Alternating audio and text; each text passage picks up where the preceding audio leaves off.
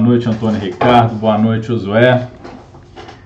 Boa noite, Frederico. Boa noite, Josué. Boa noite, Antônio Ricardo. Boa noite, Frederico. Boa noite, ouvintes. Seguimos com o Mundo de Sofia, capítulo 15, Idade Média. Agora o bicho vai pegar e as bruxas serão caçadas.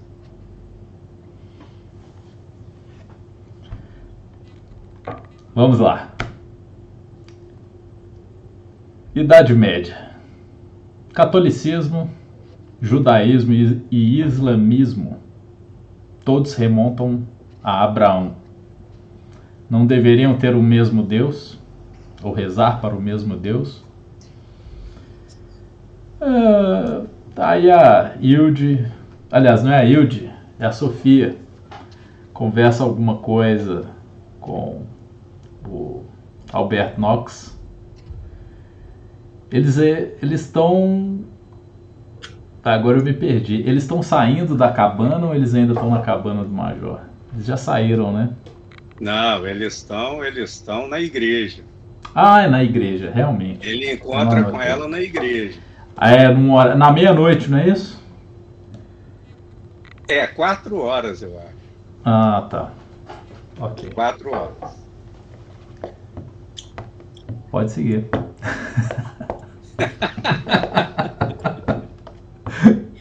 Quatro horas que é quando, quando é quando já a Idade Média já está adentrando. Quatro horas significa o ano 400 Perfeito. depois de Cristo. Né? Isso mesmo. Então, a, a a a analogia que o autor fez ficou muito bacana, sabe? Ficou assim bem Bem bem, didático.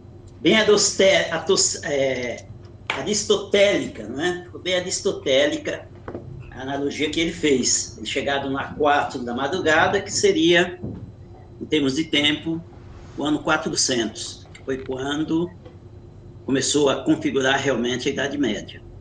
Mas vou passar para vocês, com a permissão suas, um breve, um breve relato histórico, que é para situar também os nossos, Fica à os vontade. ouvintes, não é? Melhor, melhor. Porque essa Idade Média, ela é, é muito obscura. Não só foi obscura para a humanidade, como ainda é para nós ainda. É, No- em termos de currículo escolar, se fala muito pouco, né?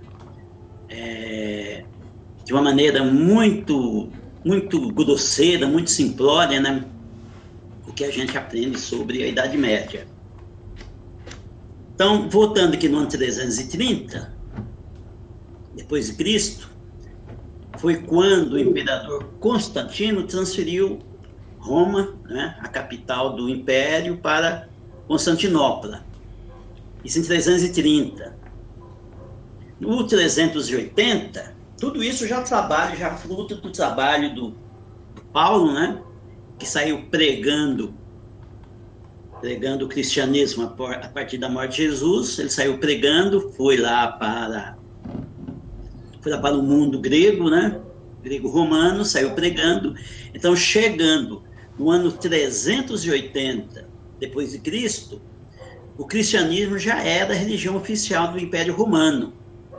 Gastaram quanto? 350 anos para se transformar em religião oficial. Em 395, houve a divisão do Império Romano. Ficou-se o Império Romano do Ocidente, cuja capital Roma, e Império Romano do Oriente, capital Constantinopla, na verdade, que mais para frente foi chamado de Bizâncio, trocou seu nome mais na frente. isso. Em 410, Roma foi pilhada pelos bárbaros.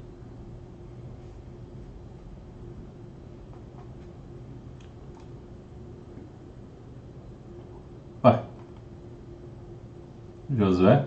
Travou. Travou. E bom, é, travou, Estão me Josué. ouvindo? É, Travou. você, Você voltar. Você é, parou em 410, quando Roma foi saqueada pelos bárbaros. Tá. Estão me ouvindo, né? Sim. No 410, Roma foi pilhada pelos bárbaros. 476, a queda do Império no Ocidente, de Roma. A queda de fato. Aí vamos para 529, um marco super importante. A Igreja Católica né, já tinha muita força. Ela fecha a Academia de Platão em Atenas. Isso em 529. Isso foi e é criada a primeira ordem religiosa do- da Igreja Católica, a Ordem Beneditina. Criou no ano de 529. A partir daí, os mosteiros passam a ser o mono- passam a ser o, o centro, exercer o monopólio da cultura, né? do ensino, da reflexão, da meditação. Então, tudo que era oficial em termos de religiosidade, de filosofia, de ciência, né? estava tudo concentrado dentro dos mosteiros, sob a guarda da igreja. Em É. relação em relação à queda do Império no Oriente, nós estamos em 529, então a queda do Império Romano no Oriente ocorreu em 1453. Apenas aqui para citar que a queda do Império Romano foi dada em 1453, já também no fim da Idade Média. É isso, essa questão histórica. Há um detalhe, no ano de 1200, né? No ano de 1200, 1529, o conhecimento foi se esconder nos mosteiros. Em 1200, foram criadas as primeiras universidades. E também que, em termos de arquitetura, começaram a ser construídas as primeiras catedra catedrais góticas, aquele, aquele estilo gótico, na verdade, que é bem característica de tentar chegar aos céus, né? Cada vez mais alto, cada vez mais fino, cada vez infinito, tentando chegar aos céus. Essa história da arquitetura começou a ser estruturada em 1200 depois de Cristo. É isso, gente. Apenas É, complementando. Em, em termos cronológicos, é isso. apenas complementando que é, o Império Romano Ocidental caiu em 476, mas o Império Romano Oriental, Constantinopla, conservou-se até 1453, ou seja, quase mil anos. O Império Romano se manteve, né? Ainda interessantíssimo isso, né? Mil anos. é, eles passaram quase imune à Idade Média.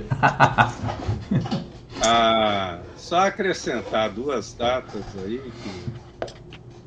que, eu tinha anotado. 313.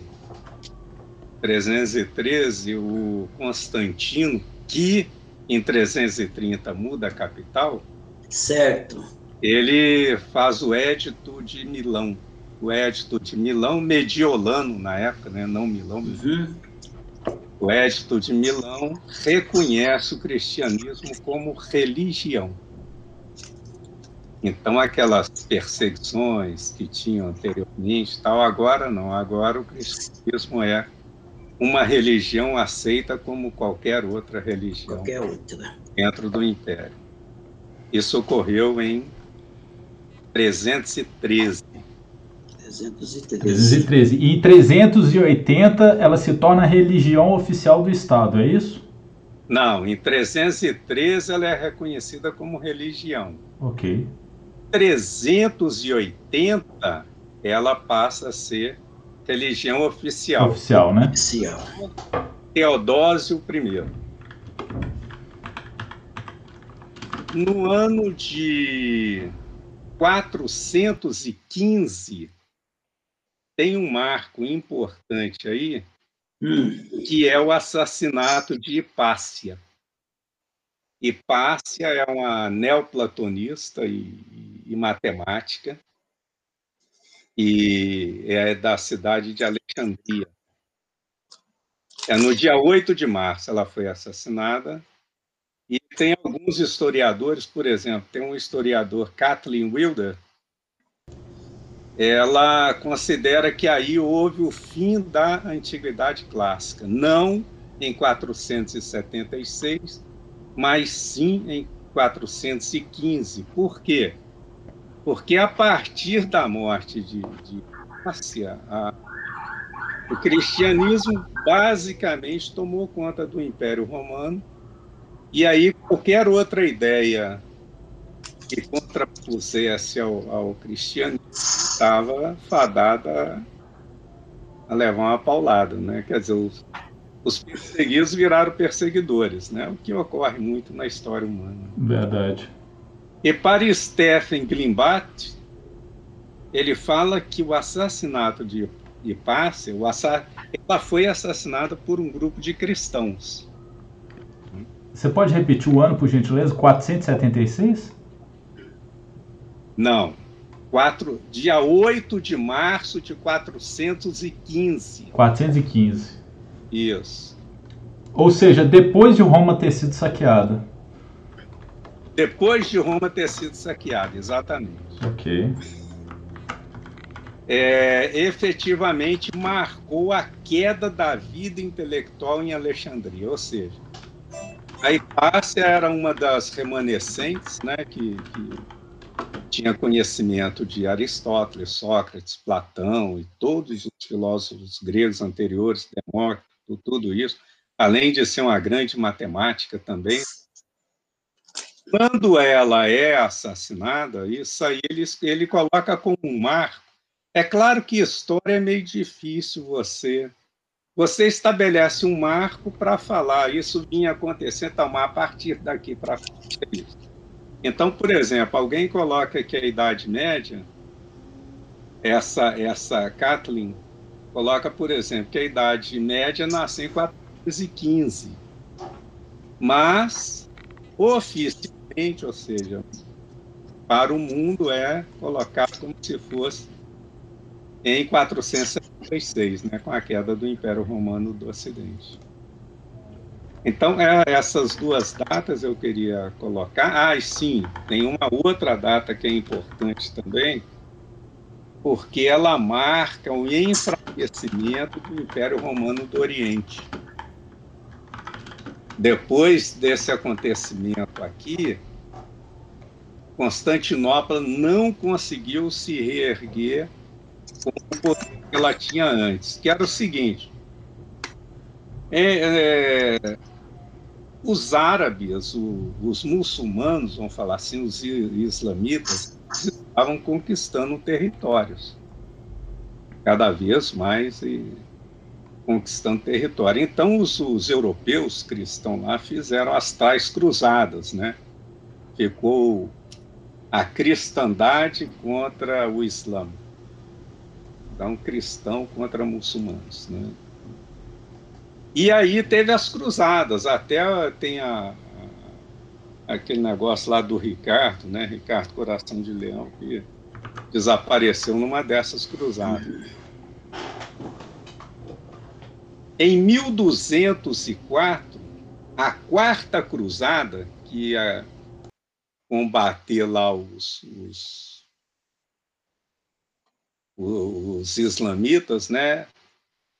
ela, ela Constantinopla dava todo o apoio. O pessoal ia para Constantinopla para partir dali e tal e, e, e combater, né? ir para o campo de batalha. Né? Só que essa quarta cruzada resolveu saquear Constantinopla.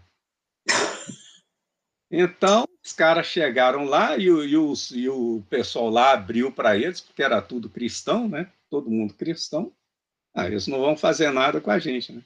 Saquearam a cidade e ela não conseguiu se reerguer mais, assim como era antigamente, né? com o poder que ela tinha antigamente. E aí, em 1453, o Maomé II, que tinha na época 24 anos, ele, ele toma Constantinopla, né? depois de um cerco de muito tempo, e toma Constantinopla. E aí fala que ele chamava Constantinopla de a maçã vermelha. Então ele falou para os soldados dele: não destruam a maçã vermelha porque ela vai ser a capital do meu império. E realmente foi, né? durante algum tempo. Foi a capital do Império. Então, é, eu queria acrescentar essas três datas que eu acho que, que é importante. E a questão da, da, da data 529, na verdade, quem fechou a, a academia de Platão foi o imperador Justiniano, né? Porque o que que houve? Como o, o cristianismo virou religião de Estado, era o, o primaz, vamos falar assim, da, da igreja, né? Da igreja. Então ele fechou, foi lá e, e que é uma, uma... Aqui a gente vê que esse fechamento da, da, da academia é um negócio assim que deu um, um retrocesso no pensamento mundial muito grande, né? É. Eu tenho aqui umas anotações que eu fiz assim, efeitos. Quais são os efeitos, né? Da, da, da queda de, de... Não foi bem uma queda de Roma, né? Na verdade, o que aconteceu foi que um, um, um líder lá que tinha ascendência é, germânica, o Odoacro, ele derrubou o Rômulo Augustulo, né? Rômulo Flávios, Flávios, Rômulo, Flávios Rômulo Augusto, que era o imperador romano ele derruba o cara e assume o lugar dele. Né? Então, na verdade, é isso. Mas como o império já estava todo esfacelado, ele ficou como se fosse o primeiro rei da Itália. A outra coisa que foi dito aí, que não é, parece-me que não é verdadeiro, e essa incorreção está no livro, é que Constantinopla depois passou a se chamar Bizâncio.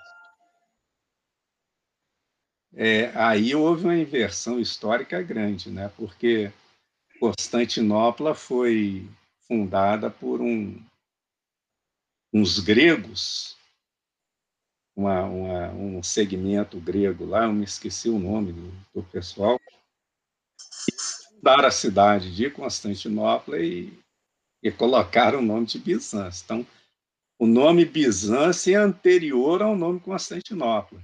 E aí fala que o Constantino fundou Constantinopla. Não, Constantino chegou lá e aprimorou Constantinopla, a, a preparou para ser a capital do império. Ele nem chamava a cidade de Constantinopla, chamava de Nova Roma. Constantino chamava Bizâncio, Constantino chamava Bizâncio de Nova Roma. Mas tinha os assessores, esse pessoal aí, tal, tal, começou a falar Constantinopla, Constantinopla.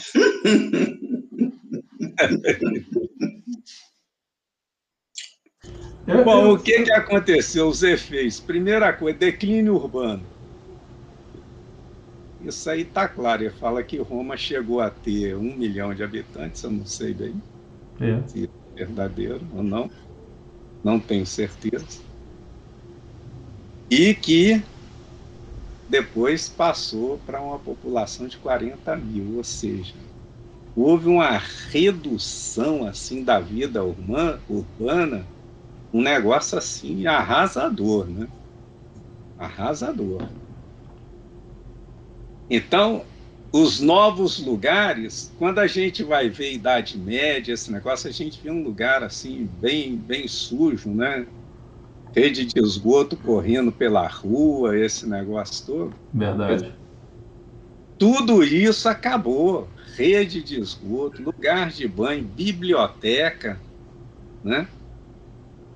As grandes obras arquitetônicas desapareceram. Quer dizer, desapareceram assim, deixaram de construir grandes obras arquitetônicas. Isso vai ser vai ser retomado, ou seja, o conhecimento arquitetônico mingou. Isso só vai ser recuperado lá para o ano de 1200, por aí. E começa a, a construir grandes catedrais, né? Então isso desapareceu. O negócio foi tão violento que o comércio, o comércio caiu tanto que ele afetou até o, a vida financeira, o sistema financeiro. Quer dizer, passou a ser o quê? Trocar mercadoria por mercadoria. Não existia mais moeda. Você pega, por exemplo, você, você consegue ver coleções e tal de moedas da época do Império Romano, da época disso, daquilo. Você não consegue ver moedas da época do Império, do, da Idade Média, a não ser de um período para frente. Por quê? Porque eu trocava mercadoria por mercadoria, era escambo. Acabou a, a, o comércio monetário, né? Por que isso? Porque agora a estrutura social, a organização social tinha por base o latifúndio. O que era o latifúndio? Uma grande extensão de terra, tinha um proprietário ali, e o pessoal que vivia ali como agregado, e plantava para ele, fazia tudo para ele, ele ficava com a parte significativa do resultado do trabalho desse pessoal, e o pessoal ficava com a parte lá. Surgiu esses termos meia, terça, esse negócio, né? Dependendo de quanto ficava o, o proprietário, né? Se ele ficava com a metade, se ele ficava com um terço, dois terços, aí surgiu toda essa essa nomenclatura que a gente vê na, na discussão do, do, do latifúndio. Né? E como era latifúndio, era assim, aqueles reis, né? Cada, cada um tinha lá o seu feudo, e era ele mandava ali. Então, o império esfacelou nesses feudos. Ele esfacelou nesses feudos. Só na alta Idade Média é que alguns desses senhores feudais mais poderosos organiza toda, toda a região e, e, se torna rei, se torna qualquer coisa. Aí surgem as nações. Né? As nações surgem da, da imposição de um deles sobre os demais senhores feudais. Bom, embora declinante, Roma, como nós vimos, né, passa a ter apenas 40 mil habitantes mas ainda assim a igreja entendeu que Roma seria a sua sede, tal, tal, e a Roma fica sendo a sede da igreja. Na alta Idade Média que começa a ter essas mudanças, né? Surgem as escolas vinculadas às catedrais. Você tinha falado antes, Josué, de que a educação se deslocou para os mosteiros, né? Agora as catedrais criam e aparecem as universidades. Né? Acho que a primeira universidade que surgiu na Europa foi na Espanha. Eu me esqueci a cidade. Parece que foi na Espanha. Então, é com influência árabe, não é? É. Já está influência árabe, Aristóteles. Antônio, rapidinho, você, você falou que quem, quem encerrou a Academia de Platão em, em 529? Não foi a igreja? Quem, quem fechou a academia foi o imperador romano Justiniano. Justiniano. Queria abolir a cultura helenística pagã. Entendi. Ou seja, tudo que é pagão, todo conhecimento pagão, tudo isso, lixo. Entendi. Vamos agora cultivar a o cristianismo, né? Entendi. É caçar as bruxas mesmo. É, queimar livro, queimar gente, queimar tudo. O Justiniano já tinha, um, já tinha um poder temporal e secular, não tinha? Não, não sei. Aí já não. Porque parece que foi a, partir de, de 400 deixa eu ver a data aqui, a partir de 400, que o bispo de Roma se autodenominou Papa. A partir de 300 já começou, já começou essa é. configuração é. dos reis sendo os representantes de Deus aqui na Terra. Sim, sim, mas, mas veja bem, mas veja bem, o Império Romano estava dividido. Né? Justiniano, ele é o imperador do Império Romano do Oriente. Oriente. Então ele que fechou, porque Roma já não era mais nem sede de império de nada. O Império Romano do Ocidente já não existia. Quando foi fechada a, a academia. A academia porque isso foi em 529. Roma. É, 529. Roma já estava esfacelada. É, o Império tava, já estava esfacelado. Já estava esfacelado. Então, a essas alturas, os reis já tinham poder divino também. Tinham, não? E aí, aí. Eu acho que já, já, estava, já estava nessa. Já estava nessa zona turbulenta já. Uhum.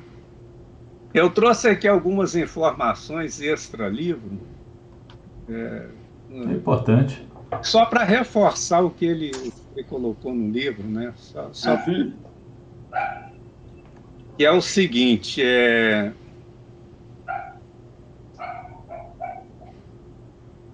das, das para a gente saber assim como é que houve essa, essa essa redução cultural, esse negócio aí, né, que, que não sobrou praticamente nada, né? Sobrou alguma coisa na cidade de Hortulano e na cidade egípcia de Oxirrincos.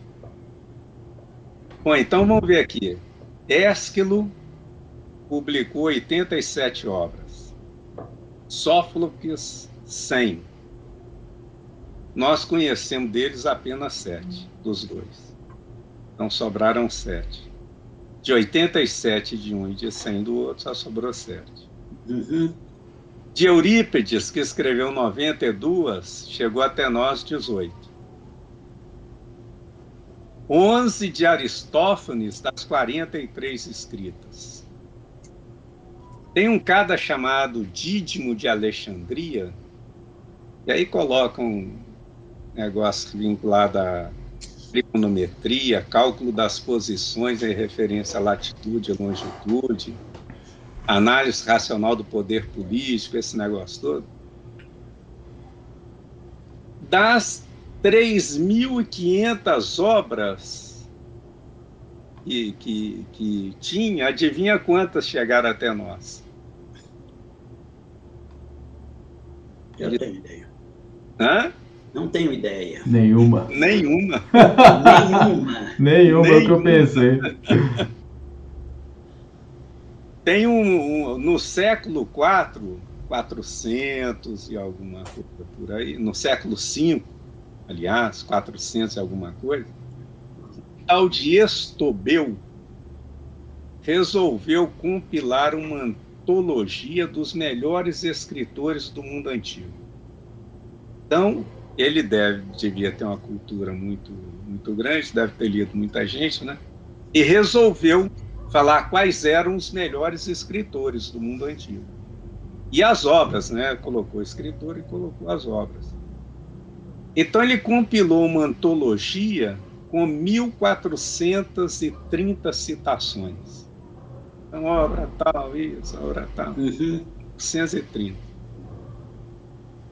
Dessas 1115, a gente nunca viu e nunca verá. Que triste. Pois é. Roma tinha 28 bibliotecas na época do Império. 28 bibliotecas. Sobraram bibliotecas em Roma? Nenhum. Nossa fecharam ou foi dado outra destinação para ela. Virou lá é, ponto de comércio, né? vender mercadorias, esse negócio todo. Mas isso não é só o, o, o europeu, né? O, o, árabe, por exemplo, o califa Omar ibn al-Hattab é o conquistador de Alexandria em 642. Ele conquista Alexandria. Aí o pessoal entrou na cidade de Alexandria e viu aquela biblioteca lá que era um espanto. Já já muito depenada, vamos falar assim, porque ah, ah, quando Hipácia morreu, nós vimos lá, o cara falou, olha, aqui acabou a, a antiguidade clássica, né? Então a Hipácia já tinha sido morta e o pessoal falou que a partir dali houve queda no conhecimento, né? E ele chegou lá 200 anos depois, 200 e poucos anos depois, em 642. Então já estava bem, bem sem condições de, de atender quem quer que fosse lá. Mas tinha um acervo, o acervo estava lá. Algum, alguma coisa estava lá. Aí os soldados lá perguntaram para ele: escuta, tem aquele negócio ali, ali tem um monte de livro lá, o que, que a gente faz com aquilo? Aí ele, ele fala literalmente o seguinte: aqui eu coloquei entre aspas, porque eu copiei, né? Se o conteúdo dos livros estiver de acordo com o livro de Alá, podemos viver sem eles, pois o livro de Alá nos basta.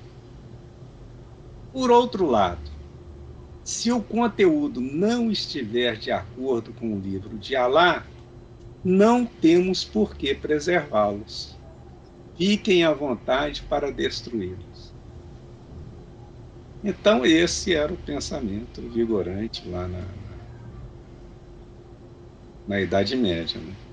Ou seja, é, é o, o, conhecimento grego, né? A filosofia grega foi atacada pelos cristãos, pelos muçulmanos e será que foi pelos judeus também? pelos judeus. não, não sei. O, o, não, na verdade, depois os, os árabes preservaram alguma coisa.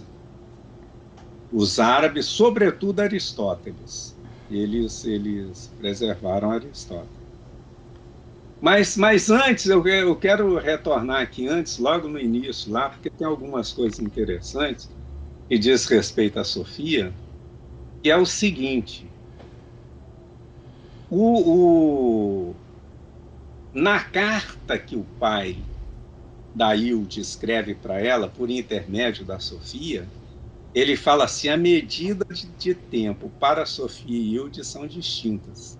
Verdade. Ele começa a revelar uma série de coisas, mostrando que há semelhanças e coisas diferentes entre as duas. Aí ele fala: Sofia ainda não entendeu a relação entre as coisas. Então ele vai colocando ao longo do livro vai colocando essa, essas perguntas, esses problemas, exatamente para falar: ó, há um segredo aí, há um segredo que vai ser revelado. Né? Aí a Hilde fala o seguinte: a Sofia, a Hilde sabe mais do, de mim do que eu dela. Porque quando ela teve isso aí, que ela viu falar que a Sofia ainda não entendeu, Espero que você tenha entendido, Yudi, o pai dela falando, né? Aí a Sofia fala assim, o a Hilde me conhece mais do que eu a conheço, porque eu, na verdade, não a conheço, né? Depois o Alberto fala o seguinte: a coisa está começando a ficar urgente. Ou seja, a gente precisa agir o quanto antes. Por quê? Porque o pai da Hilde está fechando o cerco sobre nós. A Sofia, quem está fechando o cerco sobre mim? Né? Não estou vendo nada disso, né? Então, é, mas está fechando o cerco, né? Alberto ele coloca a Hilde, ele põe em dúvida se a Hilde de fato existe.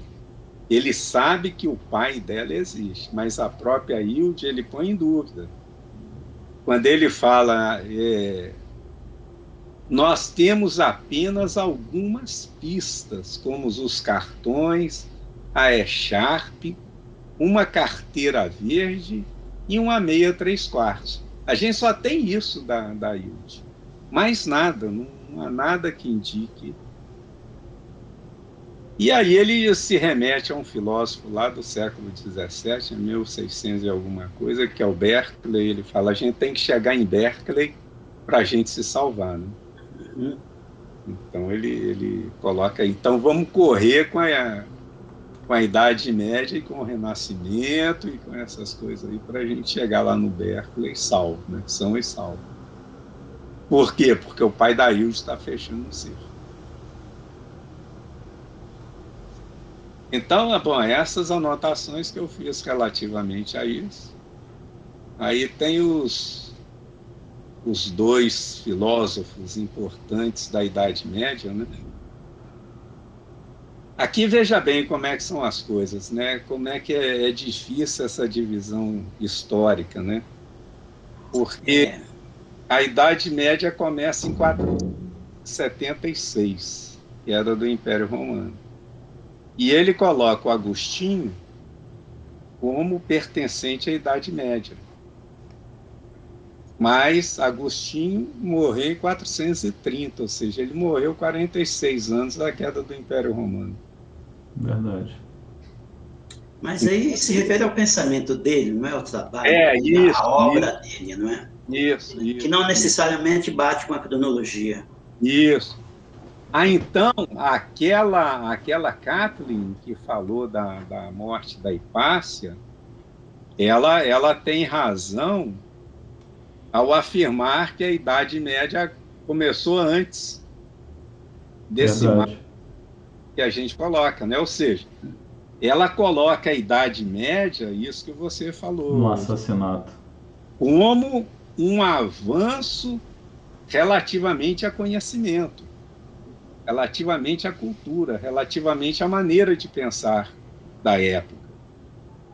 E não com uma, um momento histórico assim efetivo. Né? Ela fala já. Então a gente poderia, por exemplo, colocar que a partir de 313, quando o cristianismo se torna reconhecido como religião, a partir dali o pensamento que vai dominar a Idade Média já estava começando a, a ter o seu, o seu, o seu peso né, na sociedade. É, já estava se fortalecendo. Já estava se fortalecendo. Né? É por isso que, a, que as datas às vezes nos traem, não é isso? Hum. É. Às vezes a gente Ora, a data é, é, é importante, né? um evento é importante, mas, mas, na verdade, às vezes a data é apenas um barquinho que está sobre as ondas, né? Eu, eu, a data, eu, na verdade, está sendo levada pelas ondas. É, eu, eu gosto da definição que ele dá para a Idade Média, né? Ele fala Idade Média é o tempo que medeia duas épocas, né? É, é, um, é uma é uma ideia que surgiu no Renascimento para nomear a, as mil noites de, que obscureceram a Europa, né? Que é o, o, tempo entre a Antiguidade e o Renascimento. É, isso aí. Bacana. Mas, é, mas, mas veja bem, ele fala mil, mil anos, né? Mas se a gente observar bem, a partir de 1100, 1200, o pensamento já começou a ganhar uma, um novo impulso. A partir dali já começou a ganhar um novo impulso, porque a construção das catedrais, aí já o conhecimento arquitetônico teve que ser re, recomposto, revitalizado na verdade, a Idade Média, o surgimento dela está bem ligado ao, ao surgimento do cristianismo, né? Sim. É, quando ele se impõe como, como efetivamente uma religião. Exatamente, é, quando ele se impõe né, como, como religião de Estado, né? É, é de Ele passa, realmente, como você disse, ele passou de perseguido, né? A, perseguidor. a perseguidor. Quando ele faz a, a dobra, né, que ele passa a ser perseguidor, já estamos bem configurado nas ações da, da, da Idade Média. É. Então, é, é, é, um crescendo.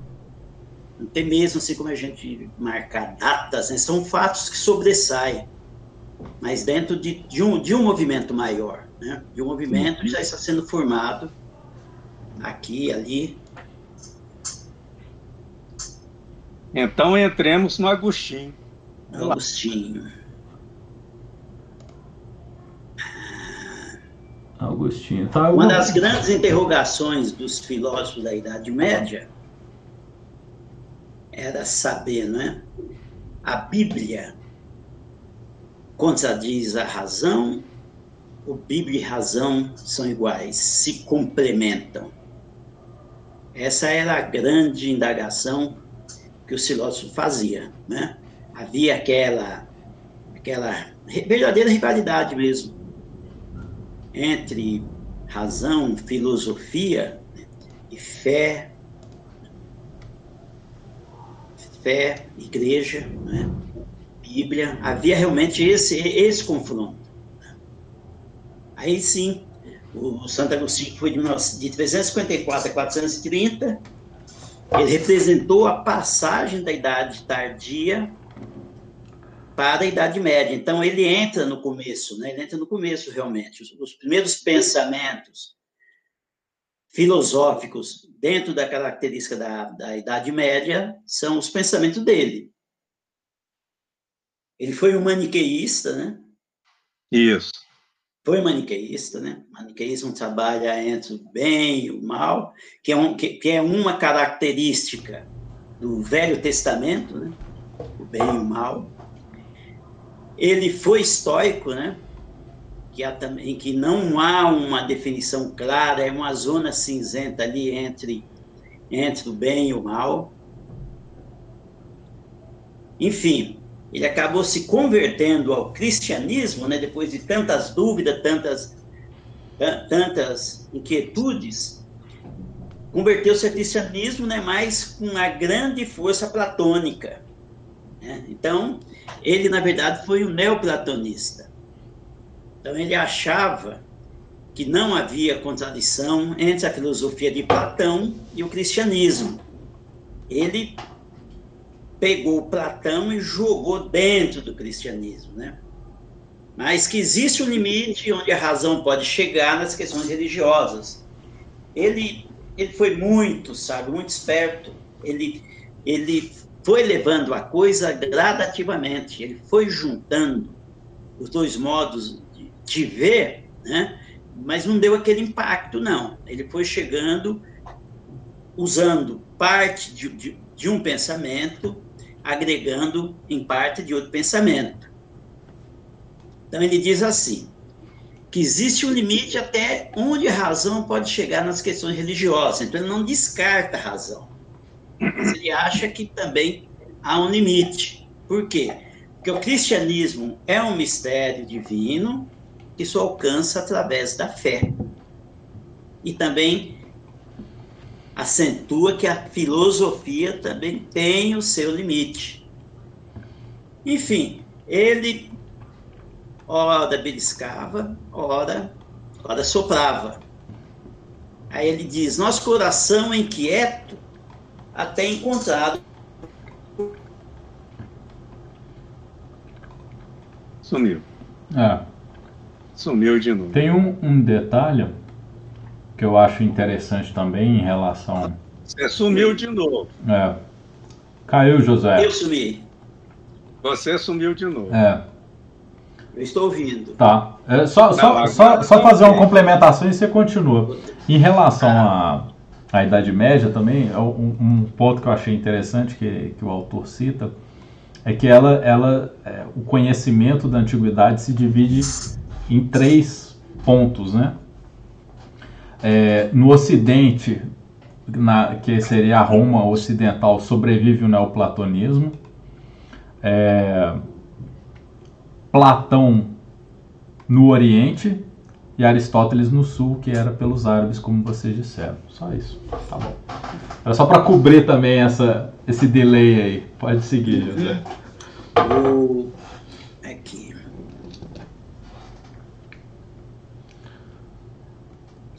O mal é o afastamento de Deus. A boa vontade é obra de Deus. A má vontade é afastar-se da obra de Deus. Aqui é o, o maniqueísmo dele mesmo, né? Aí é, Plotino, eu acho. Oi? Eu acho que aí é Plotino. É Plotino aqui, não é? Eu acho que é, porque veja bem, ele fala Mas que. aí. Certo. Ele fala o mal é a ausência de Deus. Então veja bem, o que o que que o Plotino falava? Enquanto você tem luz, tem luz, você está bem, ah, mas chega num ponto lá no fundo que não mais existe a luz. Então o mal está lá. O mal é a ausência da luz. Ou e seja, o afastamento de Deus. Ele jogou de Deus. É. para a igreja. É, eu acho que é mais plotino do que o maniqueísmo. Eu acho, né? No, no... Aí ele diz também que Deus criou o universo a partir do nada. Essa ideia da Bíblia. Né? Uhum. Enquanto os, os gregos sempre acharam que o universo sempre existiu. Aí Agostinho já pensa diferente. Antes de Deus criar o universo, a ideia do universo já estava nele, que é Platão. Platão, isso, exatamente. Aqui é. é Platão. Então aqui ele, apoderou-se das ideias de Platão para comungar com a igreja.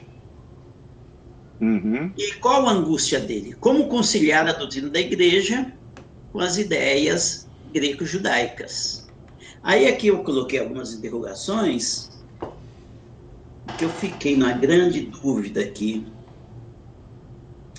O autor colocou como conciliar a doutrina da igreja com as ideias greco-judaicas. Judaicos aqui não está mais ligado ao Velho Testamento do que ao mundo greco-romano? É. O autor colocou assim. É, eu, eu, eu entendo que essa pergunta, né? essa pergunta, quem responde não é São Tomás de Aquino? Não. Não, aqui, não? Nós estamos no, no, Santo Agostinho. Sim, mas, mas no final do livro, ele, no, no, no meu livro ele pergunta assim: quando deveria escutar Aristóteles e quando deveria escutar a Bíblia? Eu anotei isso. Aí eu acho que São Tomás de Aquino vai dar essa resposta. É como, se, é como, é como ele vem fazendo no, nos, nos tops, ele joga uma pergunta e introduz o que, que o, o próximo filósofo responde para essa pergunta, não? Não, a minha, a minha indagação é a colocação do judaico aqui. Ah, não, sim. pois é, eu acho, eu acho. Que a doutrina da igreja, né, a doutrina judaica, ele colocou como contrapondo. Não seria greco-romano? Não, eu acho que seria. É o seguinte: ele, a tentativa dele é conciliar a filosofia grega, grega, pensamento judaico. Para mim é isso. Pensamento judaico que é o Velho Testamento. Isso. Como é que ele ia conciliar as duas coisas, o pensamento judaico com a filosofia grega? É, então o grego aqui está. Não... feliz nisso, né? Porque ele fala, ele pega as ideias de, de, de, o mundo das ideias de Platão e joga, ó, Deus, o mundo das ideias é Deus, está lá, né? Está na cabeça de Deus. Antes dele criar o universo. Qual é a ausência de Deus? Plotino. Então, ele, na verdade, ele cristianizou Platão, né? Cristianizou Platão. Há um abismo intransponível entre Deus e o mundo. Isso aqui é Bíblia, Velho Testamento. Isso. Velho Testamento. É, exatamente. Aí ele discorre, né? O homem, o corpo físico e material que pode padecer e decair, mas possui a alma que pode reconhecer a Deus toda a humanidade caiu em perdição depois do pecado original. Deus determinou que alguns homens podem ser salvos da perdição eterna. Aqui entra a predeterminação. Ele é um predeterminista, mas ao mesmo tempo ele invoca o livre-arbítrio. Pois é. Né? Ele bota a predeterminação, mas ele invoca o livre-arbítrio. Devemos viver de modo a termos a certeza de que seremos escolhidos. Porque é a pergunta que eu fiz, né? Deus falou, eu já sei quem vai e não vai, agora como é que eu faço para saber se eu vou ou se eu não vou? Eu não fiz nada. Só fiz o pecado original, agora já estou condenado à morte. condenado ao, ao, fogo do inferno, não é isso? É. Então é aí que ele, ele dá a alternativa para o homem aí, a partir do livre-arbítrio. Uhum. Mas esse livre-arbítrio dele é você seguir os, ensin... os ensinamentos da Bíblia. Yeah. O livre-arbítrio é você seguir os ensinamentos da Bíblia. Porque se você não, com seu livre-arbítrio, você seguir as leis da, da natureza de Aristóteles, não necessariamente você será salvo. O Aristóteles vai te salvar, mas desde que você o integre ao pensamento religioso, ao Velho Testamento. O Aristóteles sozinho não lhe salva. Ele só vai te ajudar a entender. Ou o Aristóteles vai te dar o insight, vai te dar um o conhecimento, uma parte do conhecimento, e através da Bíblia, né? Através, através da Bíblia, através da fé, você vai completar completar o que Aristóteles apenas iniciou. Bola 7 é realmente na fé religiosa. Uhum. Acredito dele. A teoria da salvação e perdição, embasada na Bíblia. Em termos políticos, ele coloca o conflito entre o reino de Deus e o reino dos homens.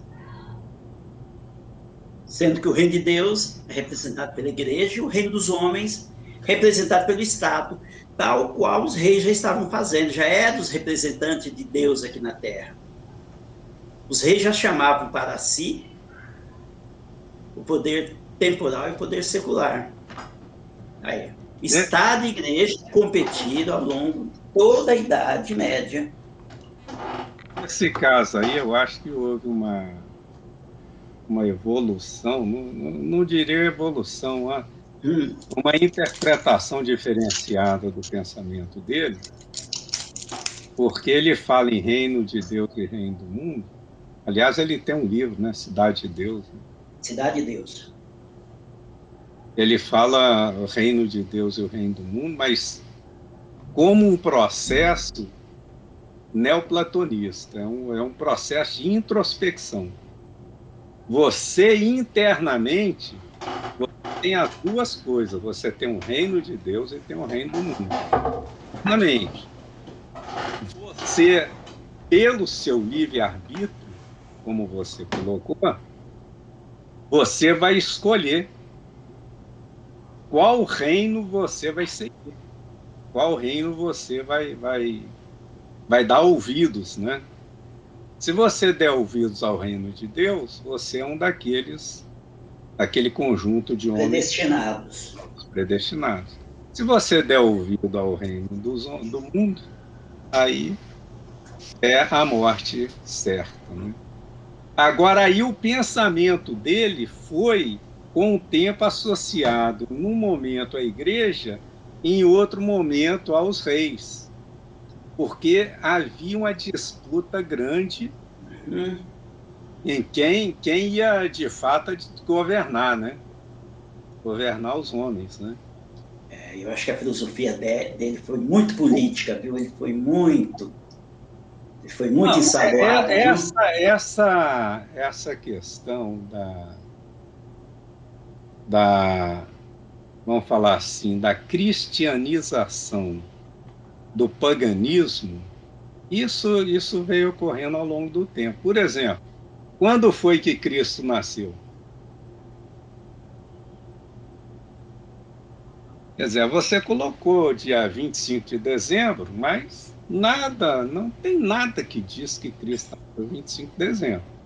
O que você tinha em 25 de dezembro era uma comemoração pagã muito forte do, do, de um rei que eu um deus que eu me esqueci o nome.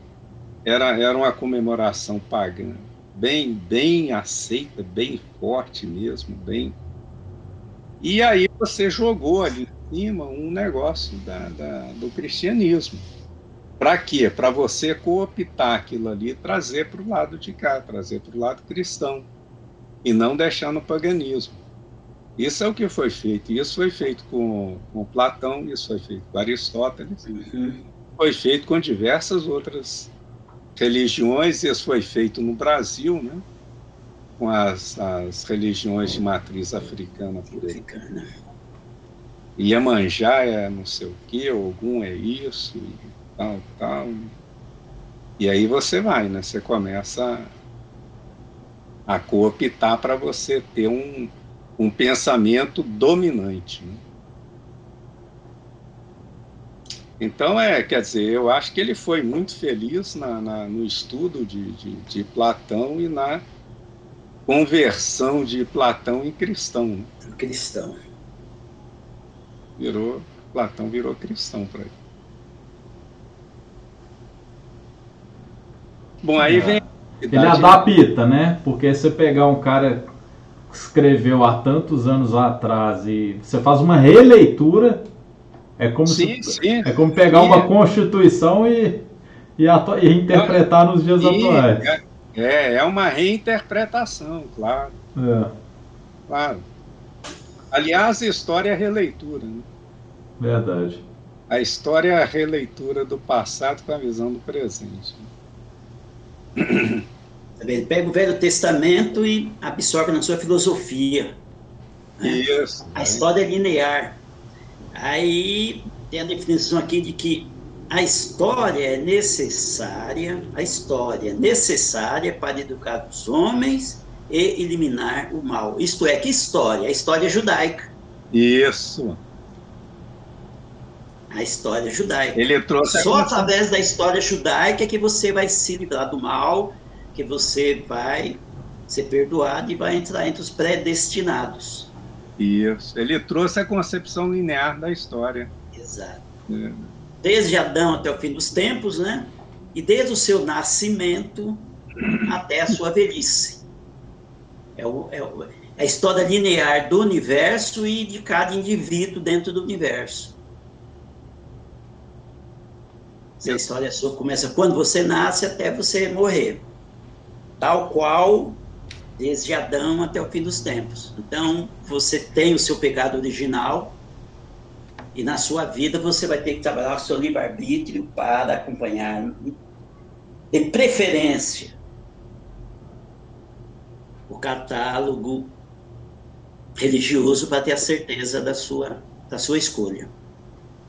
Ele é basicamente isso.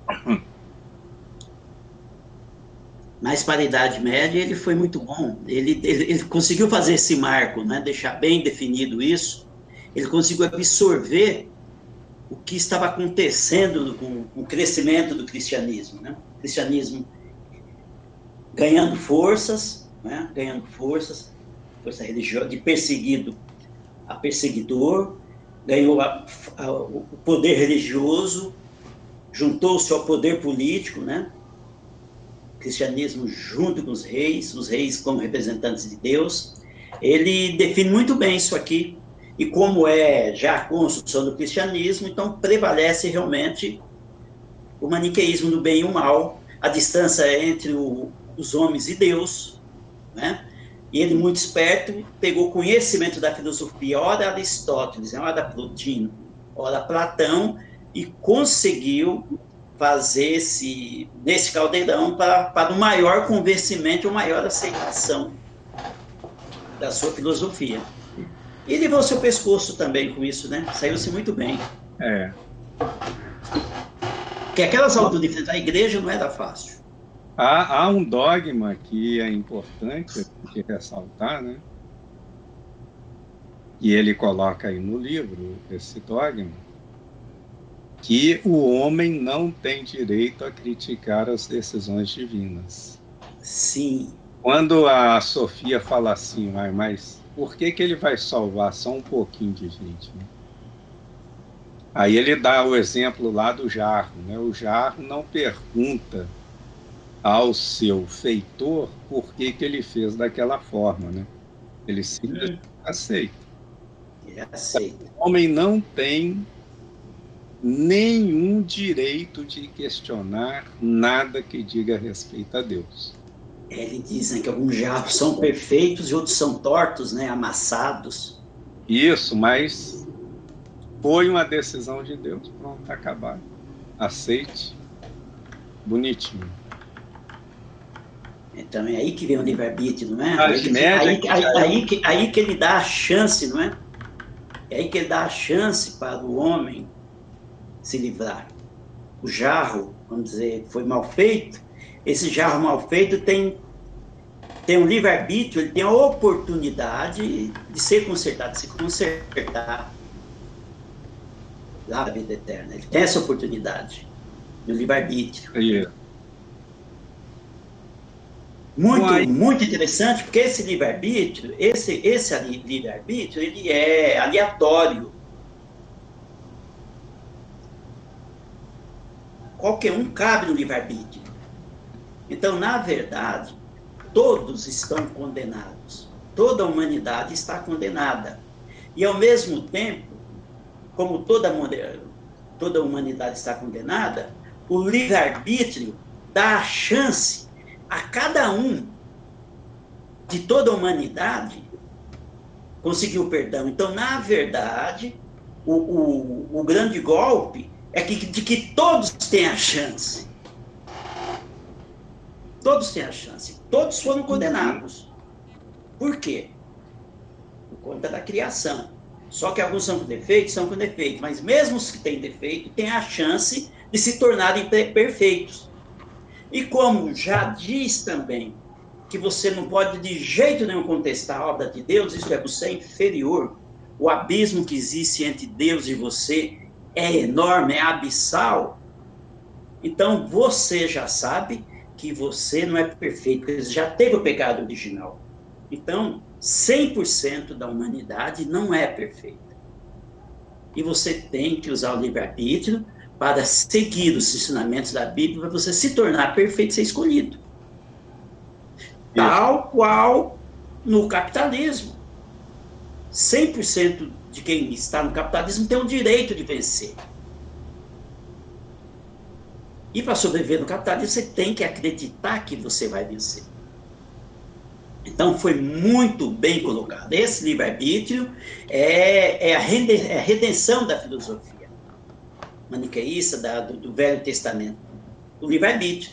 A, a Bíblia, o Velho Testamento, está sempre dizendo também do livre-arbítrio. Jesus também fala, Jesus deixa claro no Sermão das Montanhas que você não vai ser, vai para o céu assim, de bonzinho, não. Você tem que fazer por quê? Você tem que fazer opção. É seu livre-arbítrio. Você tem que fazer opção uhum. por Deus, pelo Pai dele, orar, se redimir. Aí Deus sim vai fazer análise do seu pleito, do seu pedido, do, né, da sua, vamos dizer assim, da sua autoflagelação que você se impôs para ser redimido dos pecados. Então, eu acho que está nesse mesmo raciocínio. Então, por isso que eu acho que ele foi bem importante, como ele colocou isso em plena, em plena Idade Média. Ele, essa filosofia dele, eu acho que está, foi bem vitoriosa para o período que, que ele esteve trabalhando filosofia, né? Sufocado pelo cristianismo e, ao mesmo tempo, constrangido, né? pelos filósofos gregos, constrangido por Platão, por Aristóteles, pelo neoplatonismo.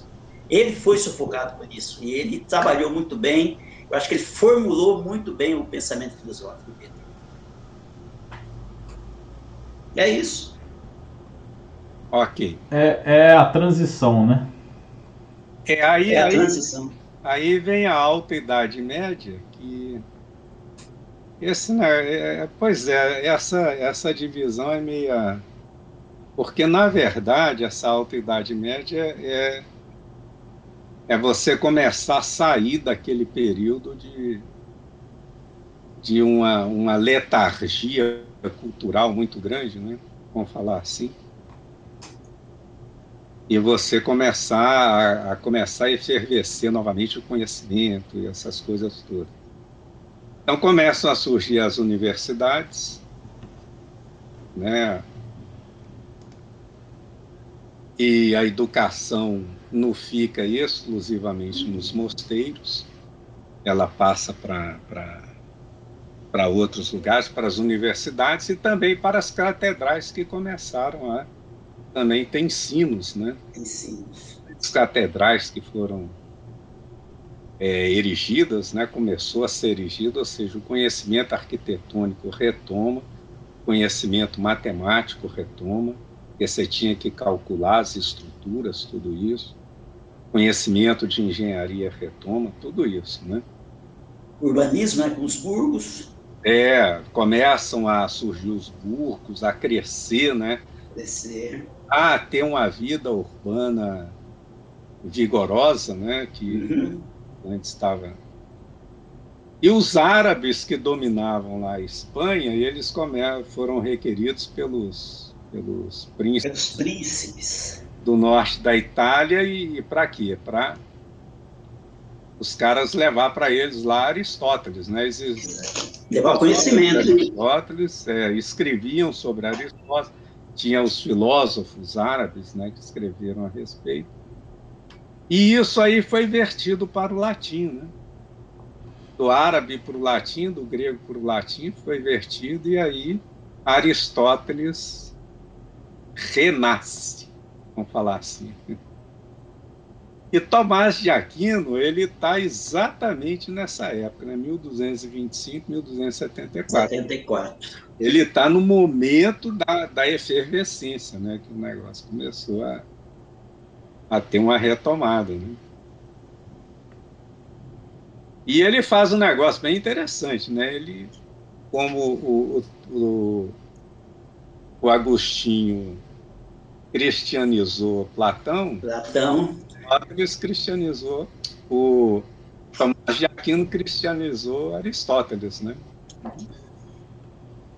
Ele fala não há paradoxo entre a filosofia e a razão de um lado e a fé cristã do outro. Os dois podem caminhar juntos. E ele pega, você tem as verdades naturais teológicas e as verdades da fé, que são aquelas que tanto uma quanto outra, você chega à mesma conclusão. Aí ele dá o exemplo, a existência de Deus. Né?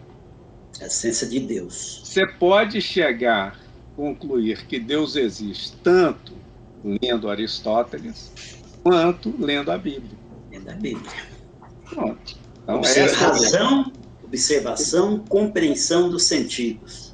É, não há contradição entre as duas coisas. E ele foi muito inteligente ao pegar aquela classificação aristotélica e Aristóteles coloca, né? Tem o, o que é inanimado, tem os vegetais, animais, tem os homens. Ele veio e falou o seguinte: bom, Aristóteles parou aqui. Só que tem os anjos e tem Deus. Deus. Ele continuou, né? Pirâmide aristotélica. Né? Foi lá e continuou, né? Que maldade. e mas, mas ele, mas ele deu, deu uma solução, deu uma solução muito boa. Isso foi em 1200, quase terceira, terceira, terceira quadra, terceira, quarta quadra do 1200, né? Ele deu, ele deu uma, uma, uma conceituação para os anjos que foi espetacular, né? É, qual que foi? Ele diz que os anjos não têm corpo físico, né? não tem corpo físico. Então eles não precisam raciocinar. Todavia, têm inteligência abrangente e instantânea. Sabem tudo o que podemos saber. Então, na verdade, os anjos são a nossa perfeição. Os anjos sabem tudo o que podemos saber, tudo que nós podemos desenvolver através da nossa razão, dos nossos sentidos, é chegar até os anjos. Os anjos já têm esse desenvolvimento. Então, eles não precisam mais fazer cálculos, eles não precisam fazer equações, eles não precisam montar silogismo. Eles já têm todo esse conhecimento com eles. Como não tem corpo, não morrem, porque eles não têm corpo, eles não morrem. Todavia, não são eternos, porque foram criados por Deus. Se foram criados por Deus, não são eternos, apesar de não, de não haver corpo neles. Então ele deu uma ele deu uma estratificação dos anjos aqui de uma maneira muito perfeita. Uma maneira muito boa que eu gostei. E ele termina dizendo que Deus é soberano, e deixa bem claro, soberano sobre os anjos. Tudo sabe, tudo vê, tem plena onisciência. E não há em Deus a questão do tempo. Não há o tempo. Deus é atemporal. Então ele fechou muito bem o, a pirâmide do, do Aristóteles. Ele, nessa questão que ele coloca da teologia natural e teologia revelada, uma pela filosofia, outra pela fé, aí ele fala que as questões morais você pode chegar por elas através de qualquer uma das duas. Tanto a teologia natural quanto a teologia revelada te dão perfeita dá a você perfeitas condições de você identificar o que é certo e o que é errado. É errado. Então, tanto faz você seguir a Bíblia, quanto você ler Aristóteles, e você vai ter a percepção do certo e do errado. Aí ele, ele também mostra esse ponto de encontro, né? Entre a, o que ele chama de teologia revelada e natural. Né? Mas ele faz um detalhe aqui, né? É. Diz que a revelação através da que a revelação e a fé são mais seguros porque você não pode errar. Enquanto enquanto que através da observação, da razão e da compreensão dos sentidos você pode errar. É. Que ele pela fé você não erra. Não erra. Pela, pela razão e pela observação pela você, você erra. Você erra, você pode errar. É. Ele, ele coloca que. Então o, a fé é mais segura do que a razão. Que é a razão. Ele coloca, ele coloca aqui o Aristóteles em xeque. Uhum. Ele é. coloca o Aristóteles em xeque aqui. É, ele, eles dão um jeito de interpretar de uma maneira que não cause ameaça à doutrina cristã. Porque se você olhar sim, a fundo, sim. ela ameaça mesmo, né? Então você precisou de pessoas para reinterpretar aquilo, para falar, não, isso daqui tá de acordo. Eles que não conheciam Deus, eles que não conheciam Jesus, né? Ele Aristóteles é a causa primeira e os processos da natureza.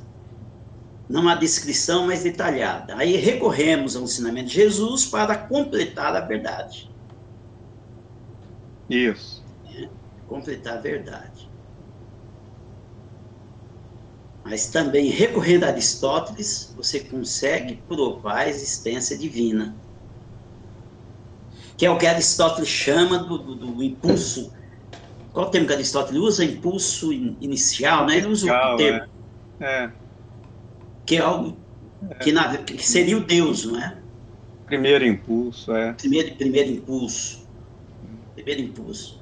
Então, ele também tenta, a todo custo, colocar Aristóteles tal qual tal qual Santo Agostinho colocar Aristóteles no mesmo bojo do, da igreja, do, do pensamento. Isso.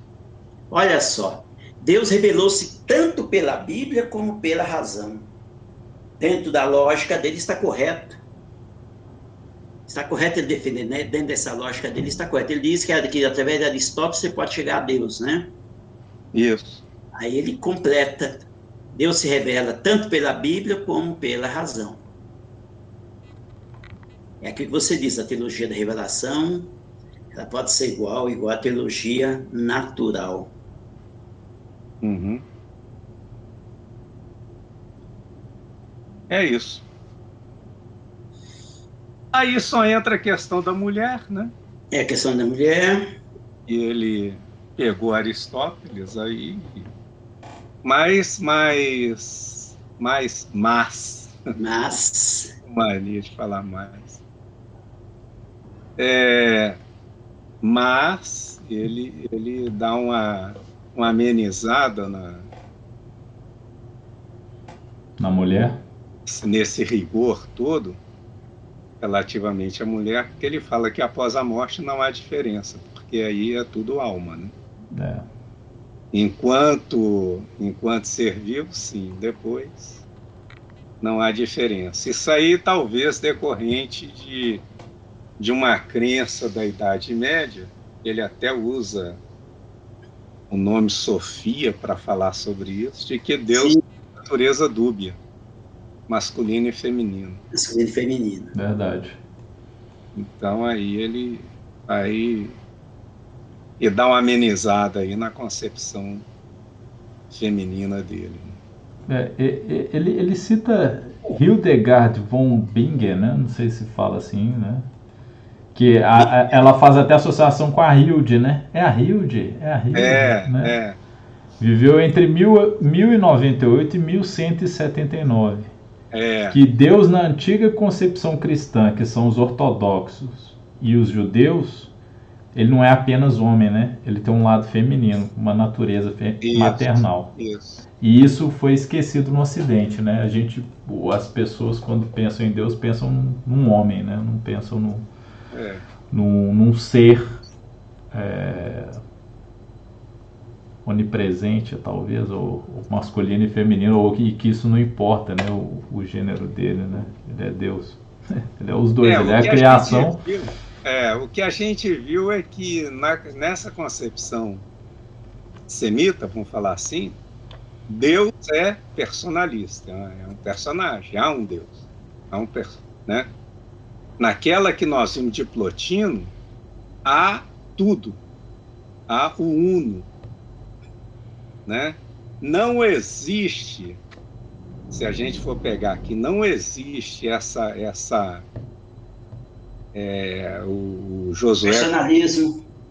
Não, não existe essa, essa, esse abismo entre homem e Deus.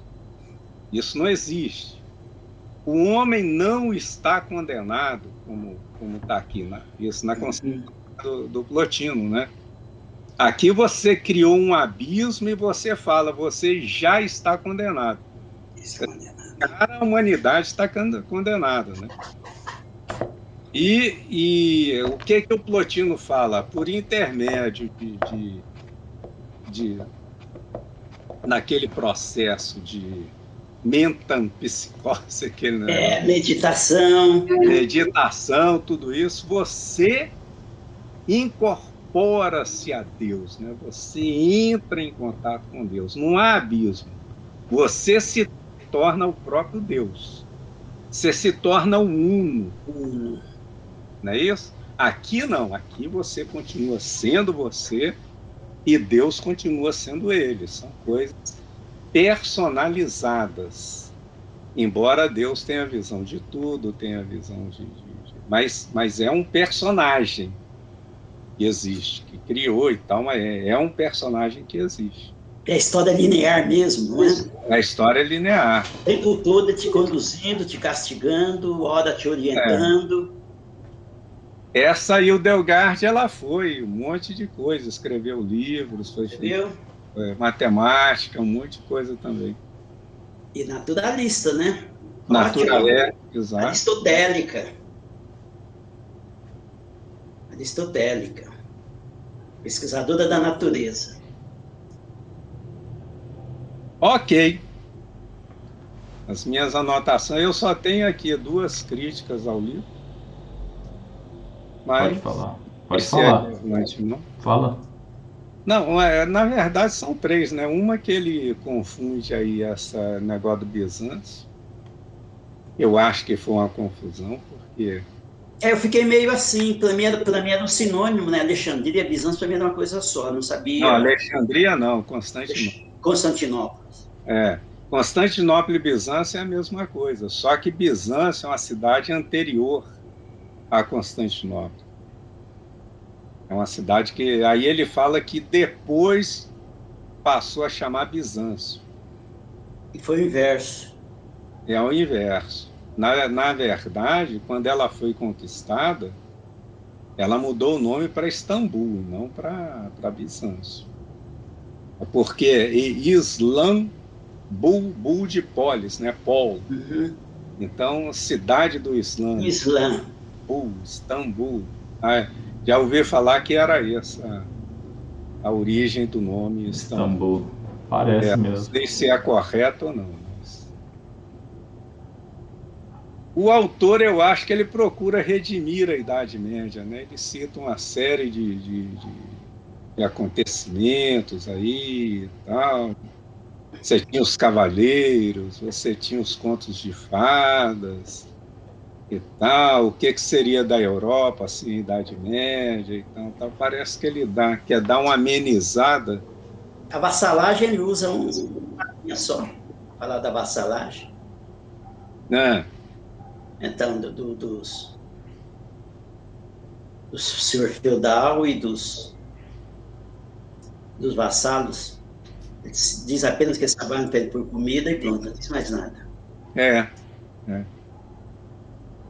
É, mas era verdade, né? Trabalhava, fazia o trabalho, recebia uma parcela daquilo que ele produzia. E ali ele ia para o mercado fazer escambo. Fazer escambo e conseguiu o que ele precisava para manter sua família. Era isso. Feudalismo era isso. Né? E que era mais perto ia fazer. É, não tinha escola, não tinha nada, tinha os mosteiros, né? Mas Mosteiro. essa maioria da população, tanto é que o analfabetismo né, era imenso. Que era 99%. Só é. o pessoal da corte pessoal, não serviçais, né? É, que... E a maneira que ele coloca aí, ele não, não, faz, não faz jus também a, a coisa que ele, em vez de ele colocar conhecimento filosófico, científico, razão, qualquer coisa, paralelamente à fé, ele, ele, ele dá uma prioridade a um, né? ele coloca a fé acima de. Tanto é que ele fala chegou até ali. Dali você não conseguia passar. Por quê? Porque você precisava da, da fé. Precisa, para você ir além, além, você tem que ter a fé. É a fé. Então ele, ele coloca como superior. Né? É, eu, eu acho que é uma justificativa usada até hoje, isso daí. É, não sei, é? Eu Sim. acho que sim, eu acho que sim. É, né? É, eu acho que, que é, é mais ou menos por aí que ele segue. É porque, digamos que a filosofia seja o, o embrião da ciência. E, e, e, eu acho que nessa dicotomia de, né, ou, ou nessa fusão de ciência e religião, é, você, você acaba trazendo esse tipo de argumento. Tem coisas que, que, vo, que você não consegue explicar que você só consegue explicar pela fé. Só a fé explica. Você tem que acreditar. É, tem, tem razão. Isso está até hoje. A gente tem muito da, da Idade Média, que é o, o, o, o, o renascer não foi completamente retorno à antiguidade, né? Muita coisa aconteceu, né?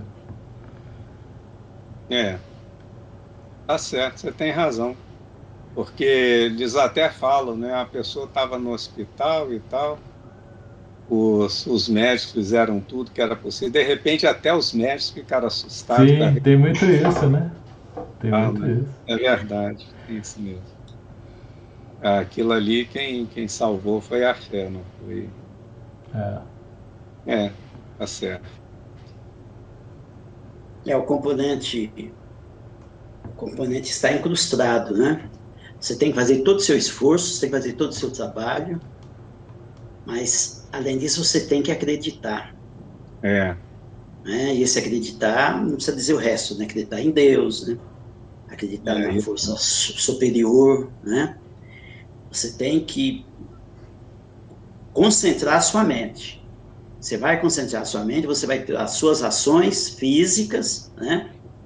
suas ações mentais e concentrar que o que você não conseguir essa entidade vai resolver. Isso. É. Andar com fé eu vou. Que a fé não. Fé eu cons... fé não... A fé não Costuma consegue falhar. falhar. É isso aí. Andar com fé eu vou. É, a fé não consegue falhar. É. É, é bem isso mesmo. É Santo Agostinho mesmo. Interessante.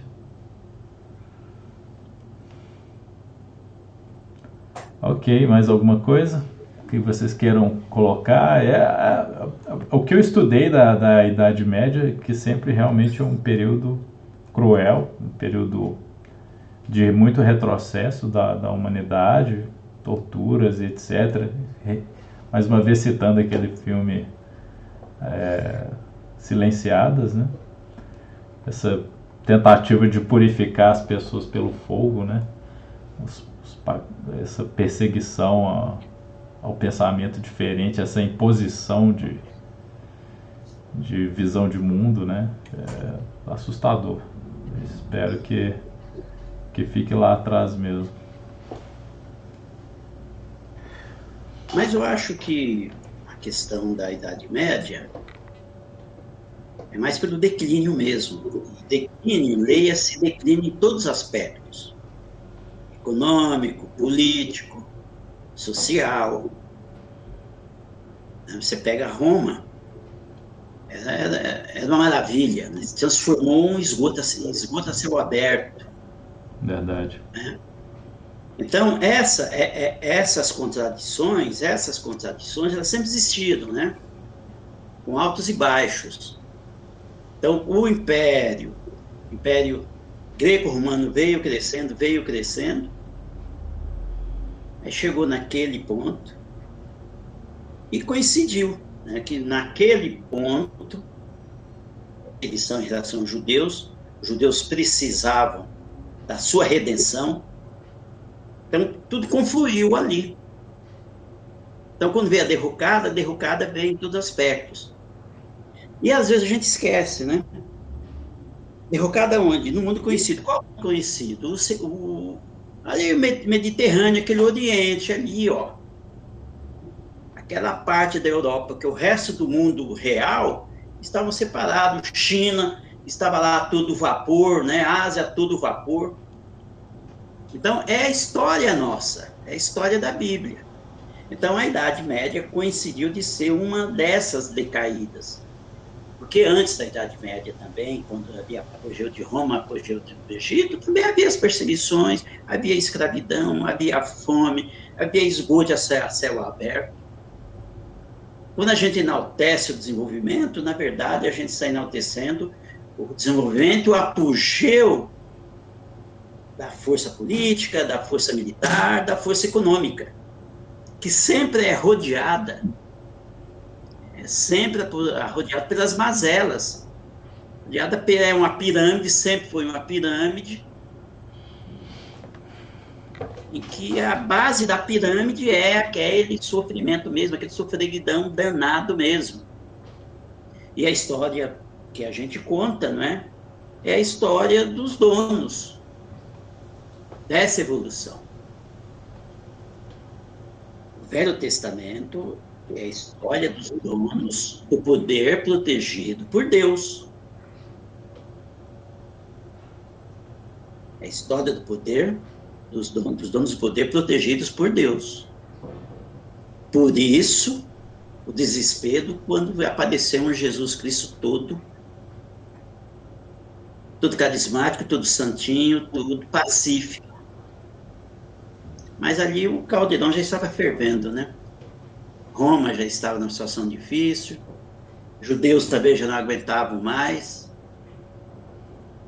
Então tudo coincidiu.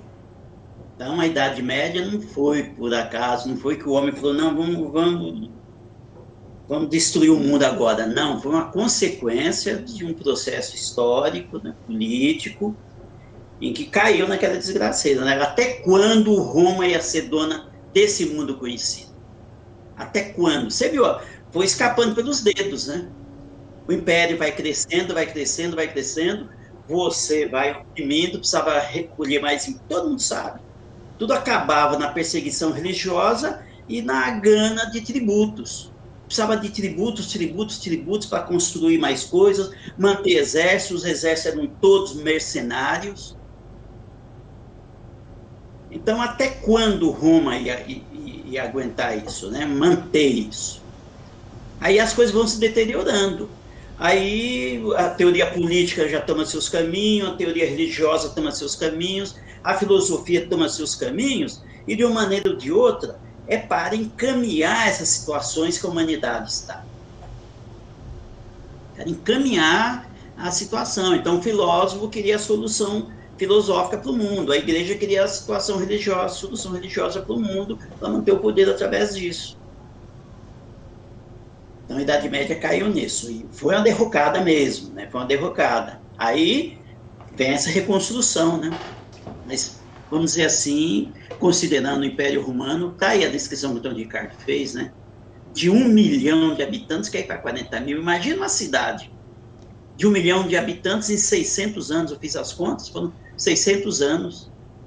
De um milhão cair para 40 mil os prédios antigos velhos sendo destruídos para fazer novas construções. A, a urbanização nova ia sendo feita com, com entulhos, os palácios, os palacetes, né? Uma verdadeira uma verdadeira briga com os ratos nos esgotos. É. E realmente também não, não foi uma coisa que eles é, optaram, né? Acho que cai também pelas sucessivas invasões. Deixa de ser seguro, talvez, habitar em Roma, não é uma coisa assim. Passa a ser mais seguro é, viver sob os cuidados de um, de um dono de, de latifúndio, né, que tem o exército próprio, alguma coisa assim. Que eu, pelo que eu me lembro, era uma coisa desse jeito. Por isso que você volta ao escambo, né? Porque não Mas tem é mais um governo central para. Pra... Exato. É que houve esfacelamento. É esfacelamento. Mas você vê que mesmo os burgos, né, eles tinham obediência a um rei que estava lá bem longe dele e também que vinha recolher tributos dele, sim. Então aí você vê aquelas grandes guerras né, entre os países, entre aspas, que eram compostos de N reinos, que era esse sistema de, de, de fidalguia mesmo. N reinos que tinha que ter o exército, tinha que fornecer homens para o exército do, rei, tinha que manter a produção rural para manter manter a corte, manter os exércitos. Mas foi sim, você tem razão, foi se criando os burgos. Então eu montava a minha cidade, o meu castelo, a minha fortificação. E os camponeses em volta. Quando surgia a ameaça de um inimigo, todo mundo corria para a cidade, para o castelo, e ali ficava. Se o invasor fosse mais forte, matava o povo à míngua, né? acabava os alimentos, pronto. Quando não, botavam fogo e tudo, e, né?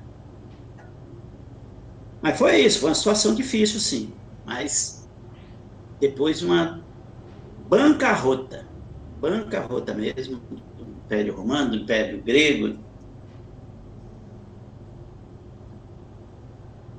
Ok, acho que esgotamos o assunto. Perfeito, acredito que sim. Pelo livro, né? É, passamos o livro, foi muito bom. É. muito bom. Esse é um, é um tempo, tempo sombrio. É interessante discutir para ficarmos atentos. É, daqui a 15 dias seguiremos discutindo o episódio 16, que é o Renascimento. Aí me empolga mais. Isso. então, na próxima é... quinta, Vitória na... Pode falar? Na Gerações próxima da Rússia. Gerações da Rússia. É. Il Girassoli, né? É, é, original é assim o título? Il Girassoli? Eu acho que é isso, né? uhum. Ok. Boa noite, Josué. Boa noite, Antônio Ricardo. Boa noite, Antônio Ricardo. Boa noite, Frederico. Boa noite, Josué. Boa noite, Frederico. Boa noite, ouvintes. Boa noite.